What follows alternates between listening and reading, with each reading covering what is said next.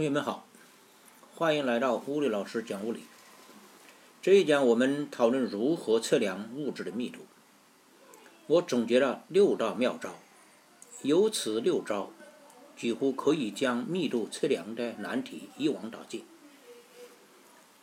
测物质的密度有多种方法，以后还会继续谈。今天我们只谈利用密度的定义，ρ 等于 m 比 v 来测量密度。由 ρ 等于 m 比 v 可知，只要测出某物体的质量 m 和它的体积 v，就可以算出该物质的密度了。质量可以用天平测量。这个我们已经学过了，很简单，所以问题就只剩下如何测体积了。测体积听起来很简单，具体情况还是比较复杂的。最简单的两种情况就是液体的体积或者形状规则的固体的体积，不需要什么特别的妙招。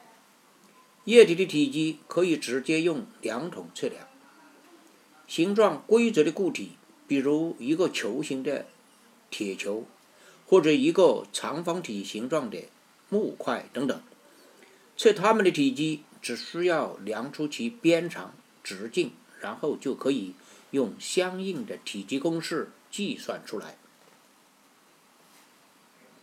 如果是形状不规则的固体，比如一块小石头，该怎么办呢？乌鸦喝水的故事听过吧？乌鸦够不着瓶里的水，就向水里扔石头，石头会把水位抬高。咱们也可以借鉴这个办法，将小石头放到水中，然后看看水的体积增加了多少。石头排开水所增加的体积，就是石头的体积了。我们可以把这种方法简称为排水法。妙招一：排水法。针对形状不规则的固体，如果能在水中下沉且不溶于水，可用排水法间接地测出其体积。具体做法是：一、先往量筒中倒入适量的水，读出水的体积 v；二、再将小石头用细线拴住，缓慢地。浸没到量筒的水中，读出石头和水的总体积 v 二。三，用 v 二减至 v 一，就是石头的体积。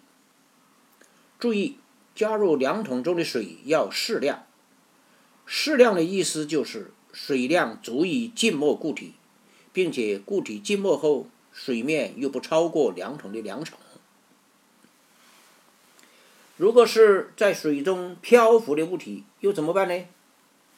比如一个不规则形状的小木块。妙招二：既然它不沉，那我们就想办法帮助它沉下去。可以用一根很细的针或者是铁丝，把木块压到水里去。因为针很细，针占的体积可以忽略。体积计算方法跟刚才讲的排水法是一样的。你还能想到别的什么方法吗？妙招三，还可以在木块上绑一个重物，比如绑一个铁块，也能帮助它沉到水下去。只是这个时候你需要考虑这个铁块的体积了。具体的做法是：一。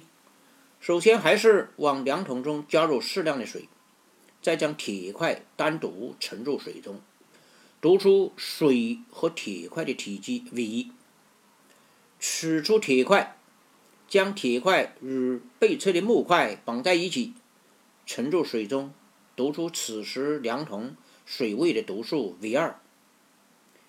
三，用 v 二减至 v 一，也就是木块的体积。上面说的方法都只适合于体积较小、可以放入量筒中的物体。如果是量筒装不下的物体，怎么办呢？妙招四：较大的不溶于水的固体，可以用溢水法。所谓溢水法，就是在溢水杯中装满水，再将物体浸没在溢水杯的水中，水自然会溢出。我们接住溢出的水，然后用量筒测量溢出的水的体积，这个体积就是被测物体的体积了。如果你没有溢水杯，用一个倾斜的烧杯装满水，也可以起到同样的效果。另外，溢出的水最好能直接流入量筒中，这样可以减少损失。如果由另一容器中转，测出的体积容易偏小。那如果是吸水的固体，比如一块陶瓷，能不能用排水法呢？妙招五：吸水材料它的体积应该是。排开水的体积再减去吸收水的体积。如果直接用排水法测体积，会使体积测量值偏小，密度的测量值偏大。怎么办呢？如果你测量时动作够快，物体还没来得及吸多少水就已经测完了，那这点小误差就可以忽略掉了。更精确的做法是，先让它吸饱水。再用排水阀测量体积，注意要在它吸水之前先称出它的质量。如果可溶入水的固体，比如一块冰糖，又有什么办法呢？妙招六：物体溶入水会有一个饱和的浓度，达到饱和之后再添加就不会继续溶解了。例如可溶入水的固体，用其饱和溶液来替代水。就可以使用排水阀了。还有一种办法，就是用面粉或者细沙来代替水。这些变通的办法都可以测出其体积。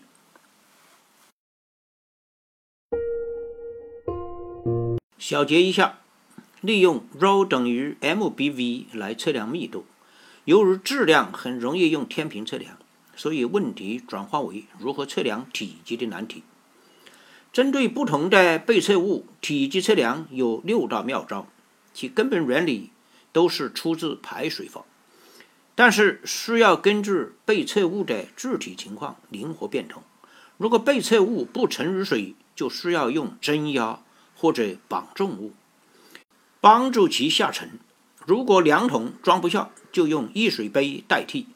同样还是测量排出水的体积。如果被测物自身能吸水，就让它先吸饱水再测体积。